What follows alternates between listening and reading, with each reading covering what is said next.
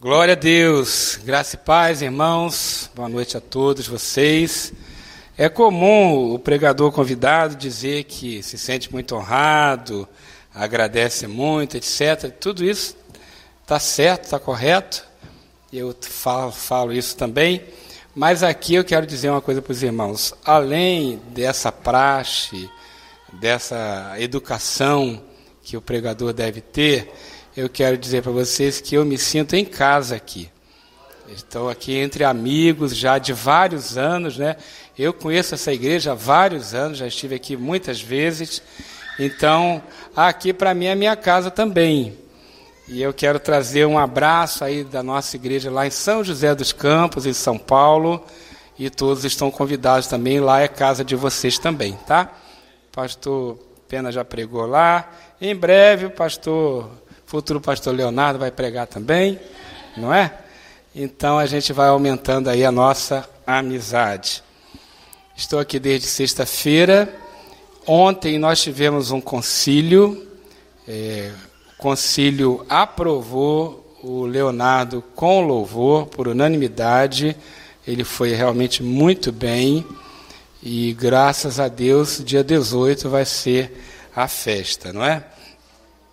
Pensando nisso, nós é, trouxemos hoje de manhã uma palavra para a igreja sobre a liderança como um presente de Deus para a igreja. Então, foi uma palavra voltada para todos os líderes. E mesmo que você não é líder agora, você poderá ser no futuro. Certamente você é em alguma situação da sua vida. E se você não é líder, é liderado. Então a palavra foi para você também. E hoje a minha palavra é mais específica para a liderança pastoral, para a liderança é, do pastor. Pensando bem aí nesse processo que o Leonardo está vivendo. E lá em 1 Timóteo 3,1 tem uma palavra para essas pessoas que se preparam e querem o ministério pastoral. A palavra de Deus diz assim: Fiel é a palavra se alguém aspira, deseja ao episcopado, episcopado aí é tornar-se bispo, tornar-se líder, e aqui no contexto é a liderança pastoral, diz aqui o texto da Almeida Revista Atualizada que excelente obra almeja. Então é nesse sentido, dessa excelência do ministério pastoral e este ministério como um presente para a igreja que nós vamos conversar aqui um pouquinho. Esta palavra é para todos, tá? É especialmente para o Leonardo, mas é para todos, pastores, líderes de célula aí, de pequeno grupo, de ministérios, ou você que ainda hoje não está liderando, mas certamente é liderado, essa palavra é para você também. Mas antes, vamos pedir ao Espírito Santo falar conosco? Você já conversou com ele hoje? Às vezes nós entramos tão agitados, né? Pensando em tantas coisas, preocupados, principalmente quem tem atividade, responsabilidade, a gente entra tão afoito e esquece de orar. Esquece de pedir a Deus direção, esquece de pedir a palavra de Deus, tá bom?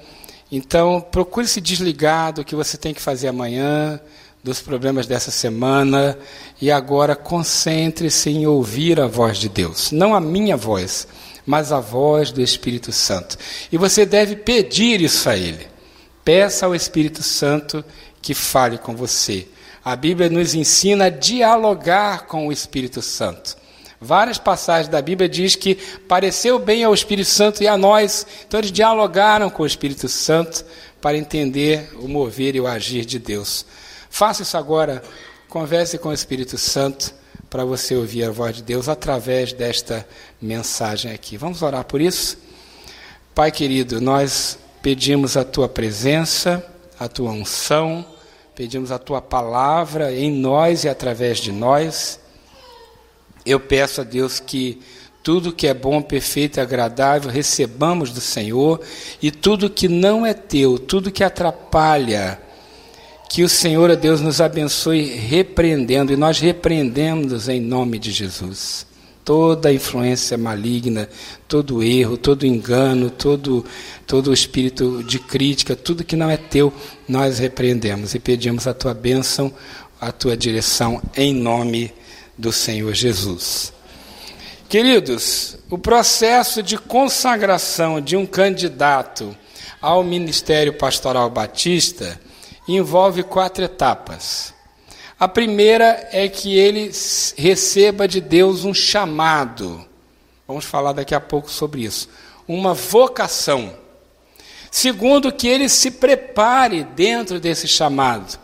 Esse preparo vai envolver estudo, um preparo teológico, vai envolver ele se envolver, vai envolver que ele trabalhe eh, como líder, se já não faz, que ele se envolva na liderança, na atividade da igreja. Depois ele terá que passar pela avaliação de um concílio. A palavra concílio significa reunião de pastores, reunião de bispos. E finalmente, sendo avaliado e aprovado por esse concílio, foi o que aconteceu ontem, ele receba a imposição de mãos do presbitério, dos líderes, para que a partir dali ele seja revestido da autoridade pastoral. Então, esse é o processo: chamada, preparo, concílio e consagração. O Leonardo já passou por todas, quase todas essas etapas, só falta uma, que vai acontecer dia 18 de junho. Todos estão convidados, tá? Inclusive eu que não poderei vir, mas estão convidados também. Dia 18 é o dia onde ele vai receber a imposição de mãos dos demais pastores e com isso, a partir daquele momento, será reconhecido como pastor da Igreja Batista, tá bom? Então, esse é o processo. E nós queremos então conversar sobre isso, sobre essa chamada, sobre esse ministério e como isso é importante para a sua vida, além de ser importante para a vida dele, para a família dele, como isso é importante para esta igreja e para a vida de cada um de vocês. Essa é a nossa mensagem, eu espero que ela possa abençoar a sua vida. Primeiro, vamos pensar sobre vocação. O que, que é vocação? A palavra vocação vem do latim vocatione e significa chamar ou chamado. É, no nosso contexto de igreja, significa aquela pessoa que foi chamada para a liderança pastoral, para ser pastor. É, no seminário a gente brincava muito que alguns foram chamados e outros foram assoviados, né? Tem gente que está no lugar errado, não é, não devia nunca tentar ser pastor. Mas a verdade é que aqueles que são chamados por Deus é que podem e devem se apresentar para o ministério pastoral. E essa chamada, ela é única e especial para cada um de nós. No concílio, o primeiro ato do concílio, a primeira avaliação, é o testemunho do candidato. Ele vai falar da, da conversão dele e da chamada. E nós ouvimos sobre a conversão e chamada do Leonardo, que é muito diferente da minha. Eu fui chamado por Deus com 14 anos de idade, com 20 anos entrei no seminário e me tornei pastor com 26 anos. Quando entrei no seminário, eu era solteiro, casei durante o tempo de seminarista, meu filho nasceu durante o tempo de seminarista, e em dezembro do ano passado eu completei 30 anos como pastor, ordenado na Igreja Batista.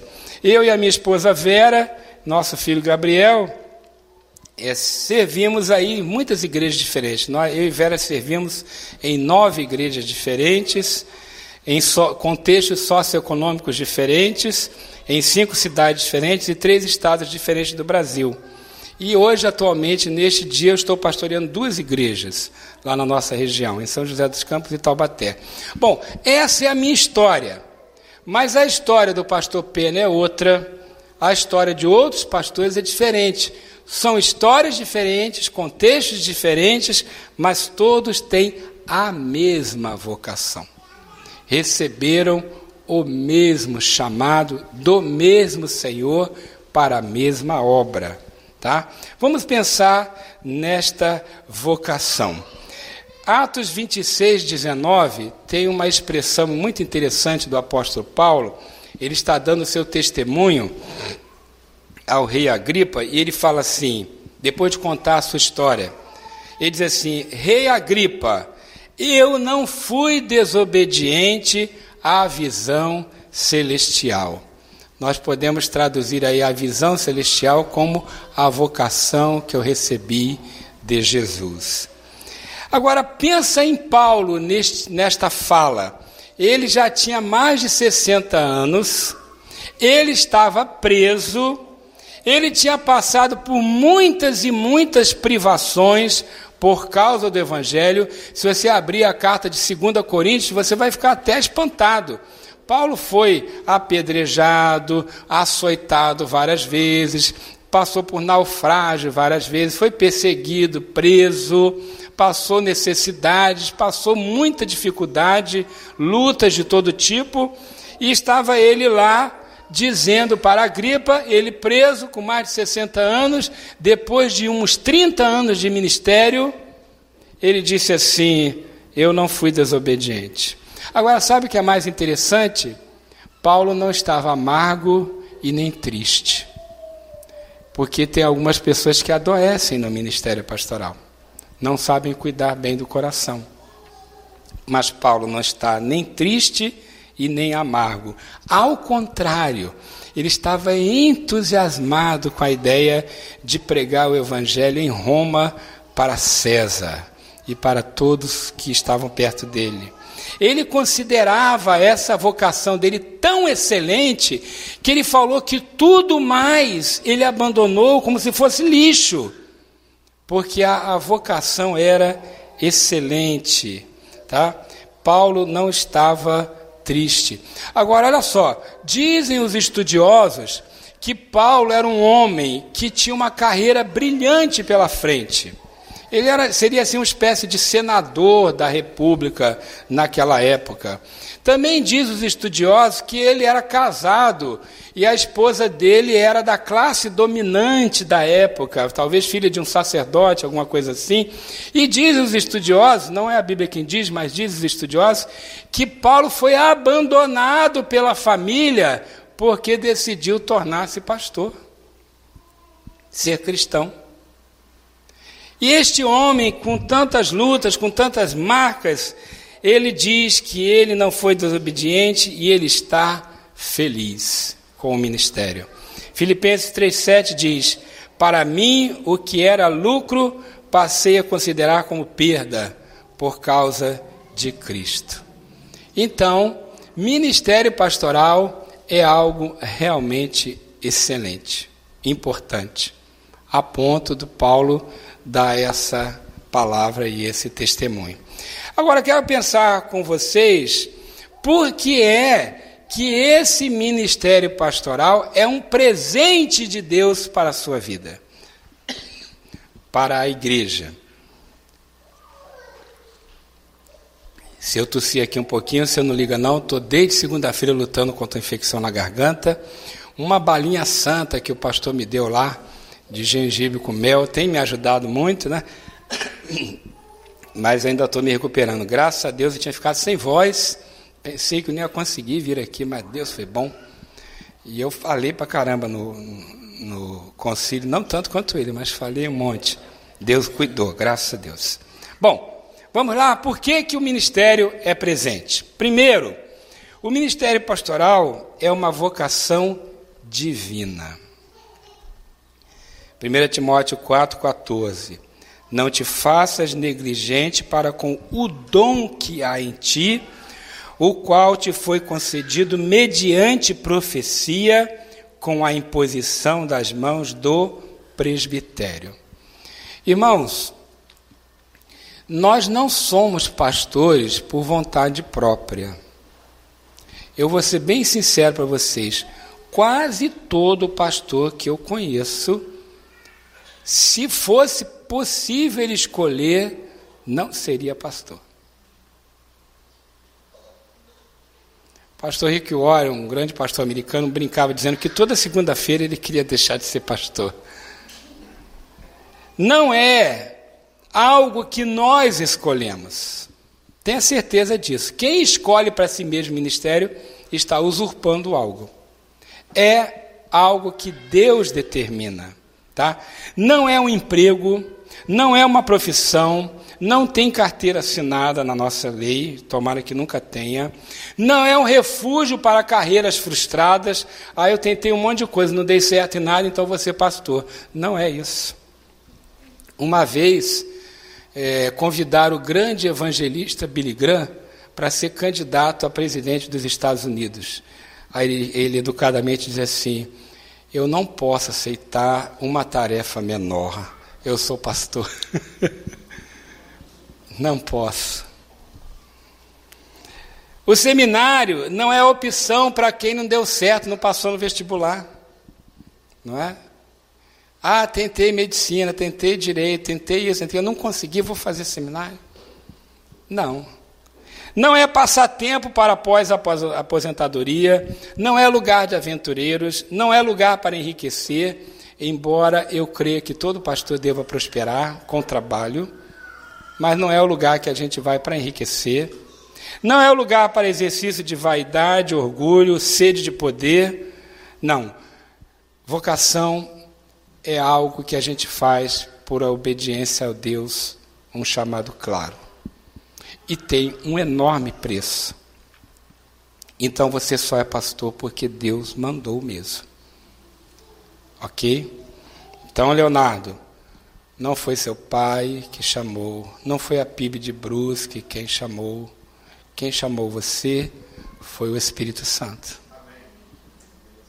Tá certo? Nunca se esqueça disso, porque em muitas horas daqui para frente, a, o que vai realmente manter você no prumo e no ministério é essa consciência de chamado. Então, seja presente de Deus, porque você foi chamado de, por Deus para ser pastor. Segunda coisa, queridos, o ministério pastoral é uma vocação familiar. Preste bem atenção que eu estou dizendo, vocação familiar. 1 Timóteo 5,8 diz: Se alguém não cuida de seus parentes, especialmente dos de sua própria família, negou a fé e é pior que um descrente. Tem uma passagem na Bíblia, eu não lembro direito qual é a referência bíblica, que diz que se o sacerdote fosse casar com uma viúva, está lá no Velho Testamento, só poderia casar com viúva de sacerdote. Eu nunca entendi essa passagem, falei, mas que coisa doida, por que, que só pode casar com viúva de sacerdote? Se aparecesse uma outra viúva direitinho lá, não poderia? Eu hoje eu entendo. Veja só, o que é que Deus está preservando aí? O estilo de vida do sacerdote era diferente do estilo de vida de todos os demais. O ritmo de vida era diferente.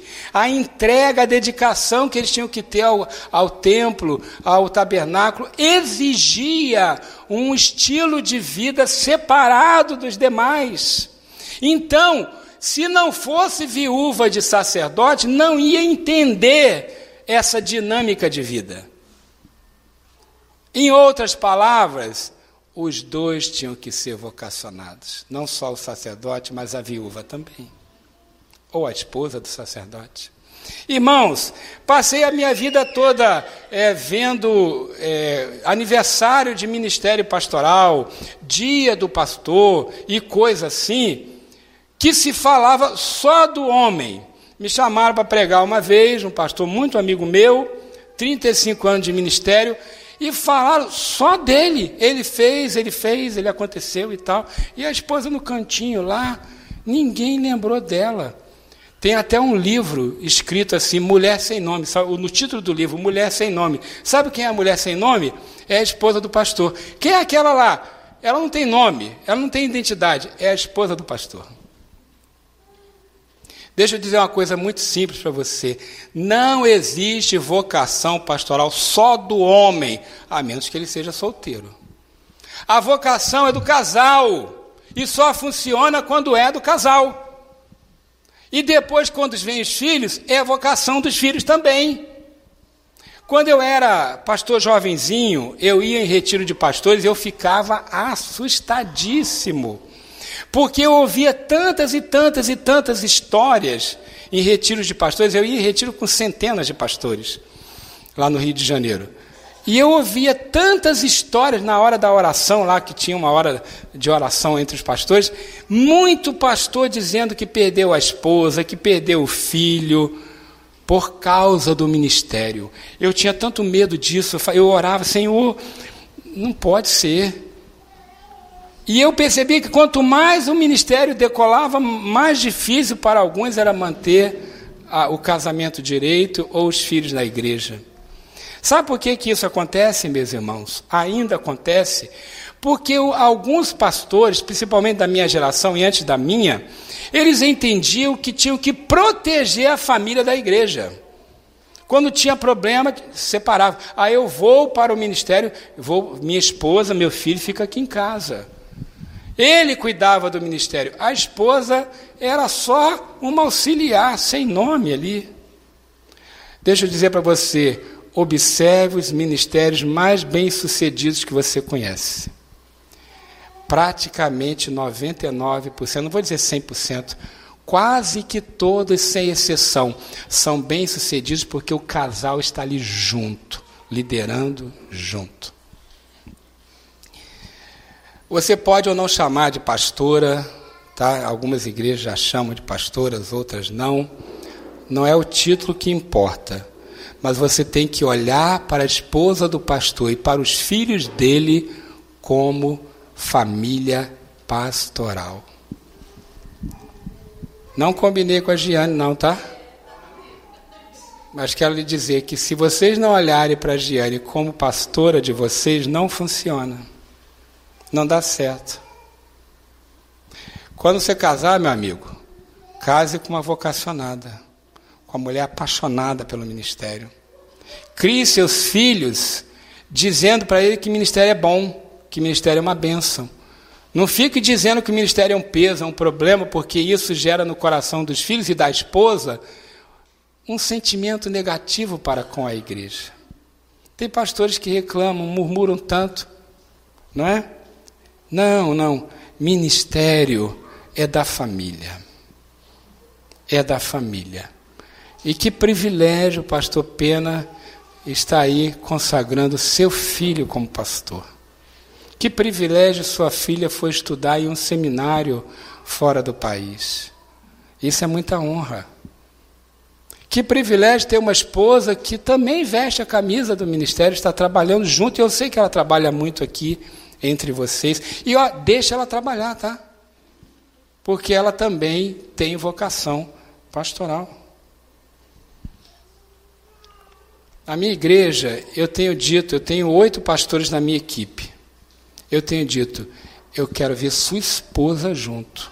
E eu boto a mulherada para pregar, para dirigir, para administrar. Estão todas lá juntos. Eu estou falando aqui o que eu pratico. Tá? As mulheres na minha igreja lideram também. Porque não consigo ver ministério pastoral que seja só do homem. É da família. Aliás, não é só ministério pastoral, qualquer ministério se você não tiver o, ao menos o apoio da família, não funciona. Todos os ministérios daqui, as células, se não tiver concordância do casal, da família, não funciona bem. Então, Leonardo, já sabe, né? Você vai ser consagrado solteiro, que é muito raro. Mas Deus vai mandar a varoa, né? Deus é misericordioso. Batista Raiz fala varoa, né? Deus vai mandar a varoa, meu irmão. Profetizo em nome de Jesus para você que Ele vai mandar a varoa e essa varoa vai ter a mesma vocação que você. Mulher de Deus para sua vida, filhos criados para serem também família sacerdotal. Terceiro lugar, ministério pastoral é vocação colegiada. Foi o que eu falei hoje de manhã. Não sei se ficou gravado. Se fica, ficou gravado, depois você, quem não veio de manhã, assiste lá. O que, que eu quero dizer com isso? Vamos ler Atos 14, 23. Paulo e Barnabé designaram-lhe presbíteros em cada igreja. Tendo orado e jejuado, eles os encomendaram ao Senhor em quem haviam confiado. Irmãos, nós fomos criados, a Igreja Batista, de um modo geral, numa cultura do cowboy solitário. O pastor tinha que ser tudo, pastor bombril. Ele tinha que ser professor, pregador, psicólogo, administrador, não é? Tinha que ser tudo. Mas quem disse que é isso que a Bíblia orienta a fazer? De jeito nenhum. Muitos pastores acreditam que é ele que tem que cuidar da igreja. A Bíblia não diz isso. A Bíblia fala que a igreja tem que ser cuidada por uma equipe de líderes, que lá na Bíblia, no termo bíblico original, são os presbíteros da igreja. A gente não usa mais esse nome para não confundir com a igreja presbiteriana, mas a Bíblia é muito clara em mostrar que a igreja deve ser liderada por uma equipe de presbíteros. Esses presbíteros devem ser liderados por um supervisor. A palavra supervisor no grego é bispo. Então, o presbitério tem um supervisor, que é o bispo. Também não usamos o termo bispo por causa da Igreja Católica e das igrejas neopentecostais. Mas o que, que a Bíblia ensina? Que a igreja deve ser liderada por uma equipe, porque nenhum pastor tem todos os dons, nenhum pastor tem todas as habilidades, nenhum pastor tem todo o conhecimento. Ele precisa trabalhar em equipe, não importa o tamanho da igreja. Agora, esta equipe também tem que ser vocacionada. Não pode ser uma equipe burocrática, escolhida apenas por questões jurídicas. Tem que ser uma equipe escolhida por Deus. E esses presbíteros, esses líderes, precisam ter alguns dons. Lá em Efésios 4, 11 a 13, vai dizer que ele designou alguns para apóstolos, outros para profetas, outros para evangelistas, outros para pastores e mestres com o fim de preparar os santos para a obra do ministério, para que o corpo de Cristo seja edificado, até que todos alcancemos a unidade da fé e do conhecimento do Filho de Deus e cheguemos à maturidade, atingindo a medida da plenitude de Cristo. Eu preguei sobre esse texto hoje pela manhã, para dizer o seguinte: o pastor precisa trabalhar em equipe e esta equipe tem que estar juntinho com ele, porque sem isso a igreja não avança. Pastor Pena sabe trabalhar em equipe, ele tem uma equipe aqui. E que Deus lhe dê cada vez mais pessoas vocacionadas para trabalhar com ele. Então, Léo, não queira ser o super-homem da igreja, o faz tudo, o pastor bombril. Forme uma equipe. Forme uma equipe, lidere uma equipe. Primeiro você vai trabalhar em uma equipe sendo liderado por outro pastor. Precisa desse tempo também. Mas em breve, tenho certeza, você terá uma liderança titular, sênior de uma igreja. Forme uma equipe, prepare essa equipe para trabalhar com você. É muito bom demais trabalhar em equipe. Tira um peso enorme dos ombros. E essa equipe é presente para vocês também, foi a minha palavra hoje de manhã. Em quarto lugar, ministério pastoral é uma vocação resiliente. Que palavrão é esse, pastor? Vou explicar. 2 Timóteo 2,15 diz: Procure apresentar-se a Deus aprovado como obreiro que não tem do que se envergonhar. Irmãos, a palavra resiliente está muito em moda hoje ela significa mais do que resistente. Resistente é você suportar uma carga. Resiliente é você suportar a carga e se tornar melhor por causa dela. Se aperfeiçoar através das dificuldades. Quando você vai numa academia, que você está lá empurrando lá o peso, você está mandando um recado para o seu cérebro. Você precisa de mais força para dar conta deste peso. Este recado que você manda para o seu cérebro é que produz massa muscular. Por isso, aquela dor, aquela resistência gera força, gera músculo. Resiliência é isso. É você crescer com a dificuldade. Irmãos, alguns colegas pastores se machucaram muito no ministério. Recebi é, vários pastores lá da minha igreja machucados. E alguns tão machucados que você não podia falar o nome da igreja que ele tinha um problema com aquilo, da igreja anterior. E eu dizia para eles duas coisas. Primeiro, você nunca tem problema com igreja. Você tem problema com pessoas. A igreja de Cristo. Se algum de vocês aqui se aborrecer, se machucar neste lugar aqui, jamais digam que vocês tiveram problema com a PIB de Brusque. Vocês podem ter problemas com pessoas. A igreja de Cristo. Concordam comigo? Então, para ele tirar aquela carga né, contra a igreja. Segundo, eu falei assim: você tem que tratar disso. Resolve isso.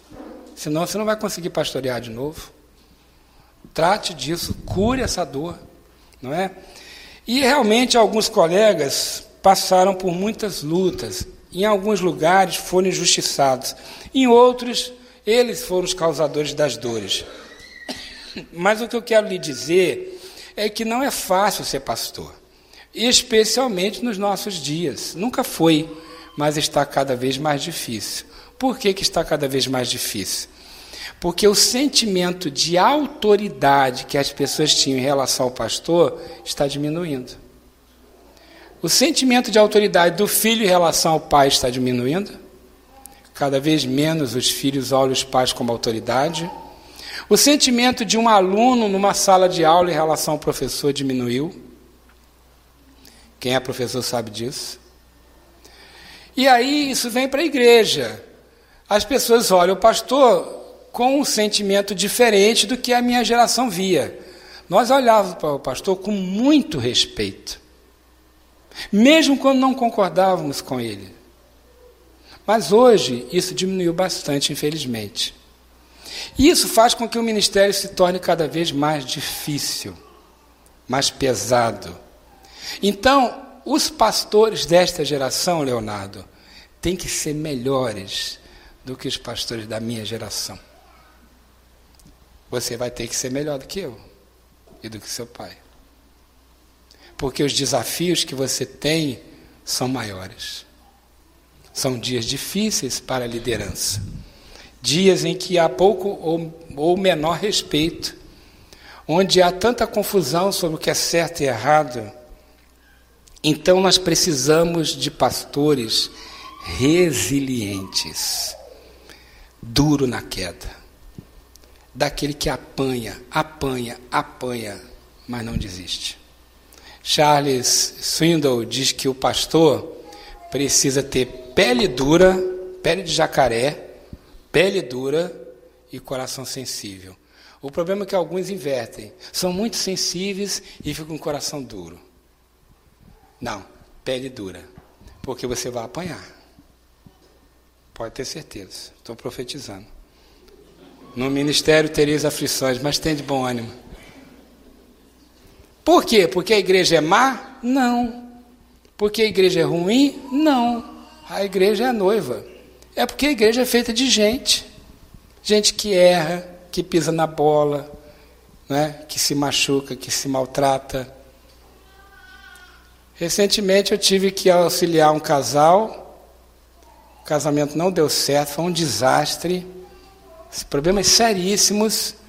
Aí que depois que, infelizmente, separaram, Aí depois da bagunça toda lá que eu tive que ajudar a arrumar, eu disse para ela, minha irmã, preste bem atenção.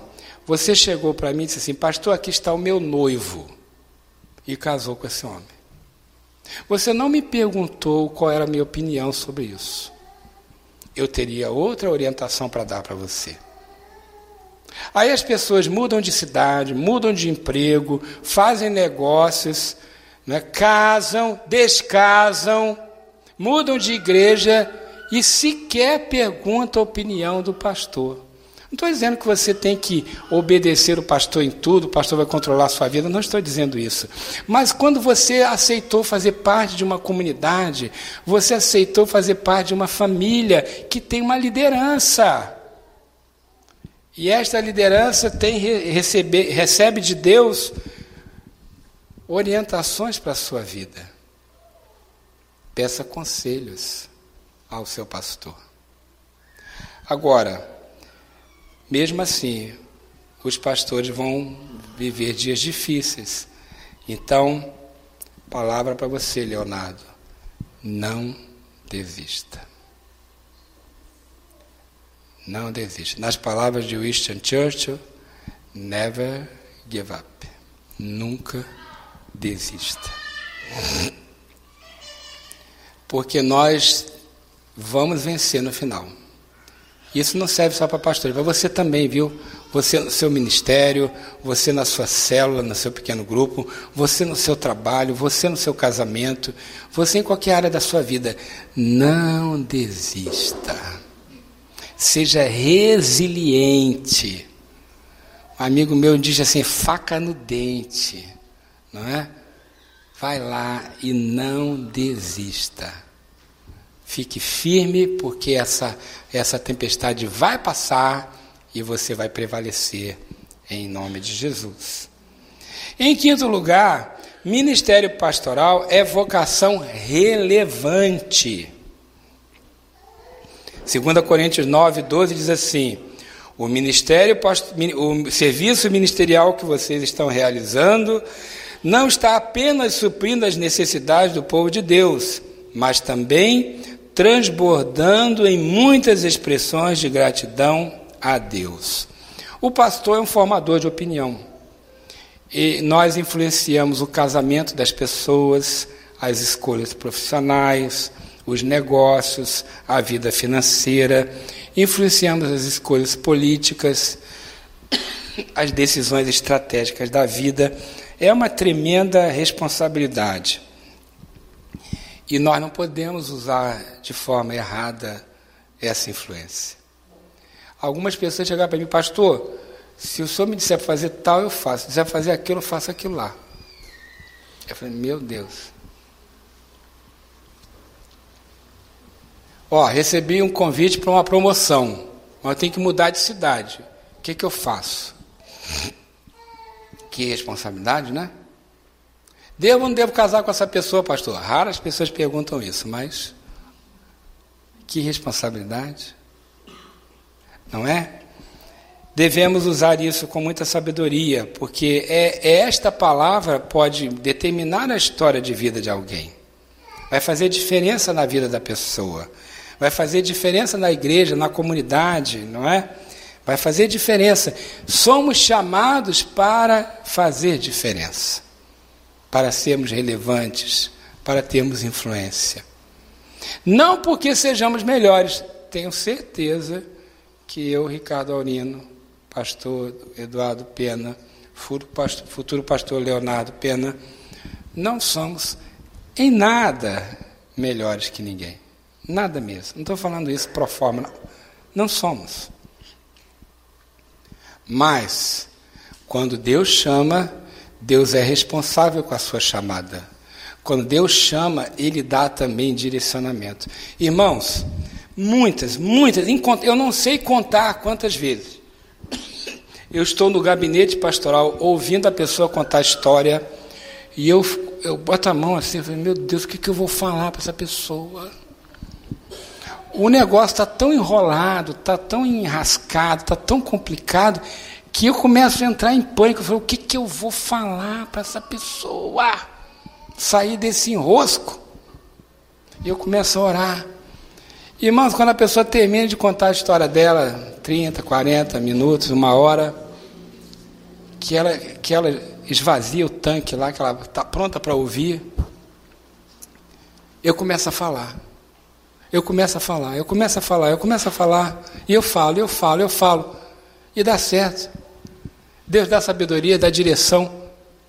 É um negócio que eu não entendo, é um mistério, é um milagre, mas Deus dá o tino, a direção, a palavra certa, com sabedoria, aquela palavra que a Bíblia diz que são maçãs de, de prata, né, de, ou em salvas de prata. Alguma coisa acontece.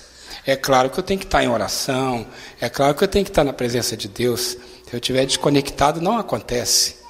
Mas, irmãos, é um mistério. que eu nunca entendi. Várias vezes a minha esposa falou: Como é que Deus te deu aquela palavra? Eu falei: Não sei. Eu sei que Deus deu aquele escape, aquela direção, aquela solução, aquela orientação. Eu não sabia o que dizer no início da conversa. Esse é um dom que vem pela imposição de mãos do presbitério. Quando você não, não imagina o que vai falar, o Espírito Santo diz. E tem que usar isso com sabedoria. Pedir a Deus isso, porque Ele dá. Ele dá. Agora, queridos, peçam um conselho, tá? Peça conselho a pastor, a líder de ministério, a líder de pequeno grupo. Peça conselho ao irmão mais velho. E jovens, peçam conselhos aos pais, tá? Ah, meu pai é um careta, sabe nada, sabe muito mais que você. Peça conselho. Conselho de pai e mãe é importante. E vou te falar, boca de pai ou mãe da boca de pai ou mãe sai bênção e sai maldição, viu? Cuidado. Pede a benção. Pai, me abençoa aqui. A gente tinha essa mania, essa mania, esse bom hábito antigamente, né? Me abençoa, pai. Aí, eu, quando eu saía, pai, sua benção. Aí dizia, Deus te abençoe, meu filho. Juízo. Graças a Deus. Ministério pastoral é uma vocação prazerosa. Prazerosa, pastor? É. 2 Coríntios 7, 4. Tenho grande confiança em vocês e de vocês tenho muito orgulho. Sinto-me bastante encorajado. Minha alegria transborda em todas as tribulações. Olha que palavra. Gente, tem pastor que murmura do ministério, parece que é assim que ele pensa assim, ó. Deus queria me castigar de algum jeito, aí me chamou para o ministério para me castigar. Não tem? Tem uns colegas que reclamam do ministério, parece que está carregando um peso assim, impossível de carregar. Para esse eu digo o seguinte: você está no lugar errado. Ministério não é para fazer com murmuração reclamação, não. Aliás, qualquer ministério, não é só o pastoral. Eu faço gestão de ministério na nossa igreja lá. Quando alguém vem conversar comigo sobre ministério, eu pergunto assim: você está se divertindo? Aí a pessoa às vezes leva um susto. Ué, pastor, divertindo no ministério? Ministério é coisa séria. Eu falei, é, é coisa séria, tem responsabilidade, mas tem que ser divertido. Você gosta do que você faz? Irmãos, eu quero dizer para vocês direitinho, eu estou me divertindo a beça aqui, viu? Basta me divertir lá no conselho. É divertido para mim. Se não fosse, eu não estaria aqui não. Eu tinha uma carreira jurídica que eu estaria ganhando muito mais do que eu estou ganhando no ministério. Pastor Pena tinha uma carreira, diretorzão lá da Caixa, lá em Brasília, conheci ele. Andava de terno e gravata, bonitão. É, é. Não estamos aqui por outra razão que não a vocação. Agora, tem que ser divertido, tem que gostar do que faz. Não é só o pastoral, não. Você, na liderança do seu ministério, da sua célula, tem que gostar do que faz. Se não está gostando, tem alguma coisa errada. Se for um dia ou outro, isso é normal, todo mundo tem seu dia de crise. Mas sempre, meses, anos, parece que está carregando um fardo, reclamando, murmurando, está no lugar errado. Tem que ser divertido. Leonardo, Jamais exerço o ministério murmurando, reclamando, dizendo assim: o que, que Deus me arrumou? Arrumou um peso, é um, um entrave na minha vida. Jamais. No dia que esse sentimento tomar conta do seu coração, e um dia o Satanás vai tentar colocar, repreende. E se esse negócio continuar, pede ajuda. E se não passar, tenha coragem de dizer: eu tenho que dar um tempo. Não vou continuar no ministério morrendo lá, não. Tem que ser divertido. Se divirta no ministério. Vocês também, tá? Vocês todos. Quem cuida de criança, de jovem, de administração. Vocês que estão aí na, no som e na projeção, estão se divertindo, meus jovens? Eu espero que sim, ó. Se divirta aí, viu? Senão tá, alguma coisa está errada. E quero dizer, em último ponto aqui, que ministério pastoral é a vocação eterna. Entretanto, expomos sabedoria entre os experimentados, não, porém, a sabedoria deste século, nem a dos poderosos desta época, que se reduzem a nada. Mas falamos a sabedoria de Deus em mistério, outrora oculta, a qual Deus pré-ordenou desde a eternidade para a nossa glória. 1 Coríntios 2, 6, 7. Irmãos, há vários anos atrás, mais de 20 anos atrás, um diretor internacional da Ford, da Ford do Brasil, da Ford, era, era um brasileiro, ele deixou o cargo dele de diretor internacional para ser um dos pastores da Igreja Batista do Morumbi, em São Paulo, junto com o pastor saudoso, o pastor Ari Veloso, uma das melhores igrejas batistas de São Paulo. Bom, Aí uma, uma revista especializada em negócios foi fazer uma entrevista com esse irmão, esqueci o nome dele.